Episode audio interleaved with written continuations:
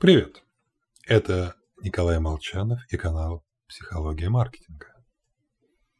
Итак, сбор средств пострадавшим от наводнения.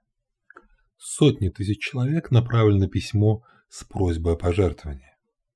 Дополнительно упоминается, что 25% от суммы вернется при уплате налогов.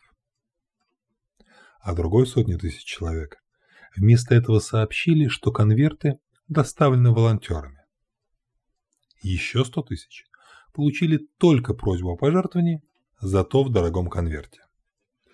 Ну и для последней сотни тысяч потенциальных благотворителей конверт отличался лишь расположением клапана на торце. Рациональный аргумент присутствовал только в одном варианте, где говорили, что можно вернуть четверть от потраченных средств.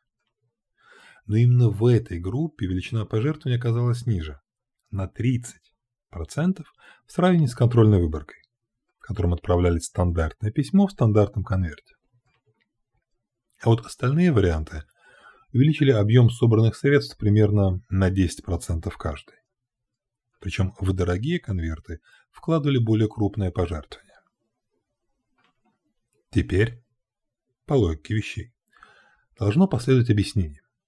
Отсылка к какому-нибудь когнитивному искажению а ее нет. Сазерленд, у которого я и взял данный пример, честно признается. Черт его знает, почему так произошло. Можно лишь выдвигать догадки. Однако это гуру Агилви может позволить громко заявить о своем непонимании. Остальным сложнее. Под креативную рекламу нестандартные решения часто требуют доказательств рационального, как бы научного подхода. А их нет и в результате сотрудник предпочитает не рисковать. «Давайте», — говорит, — «поставим фото улыбающейся семьи». Но риск в бизнесе все же необходим.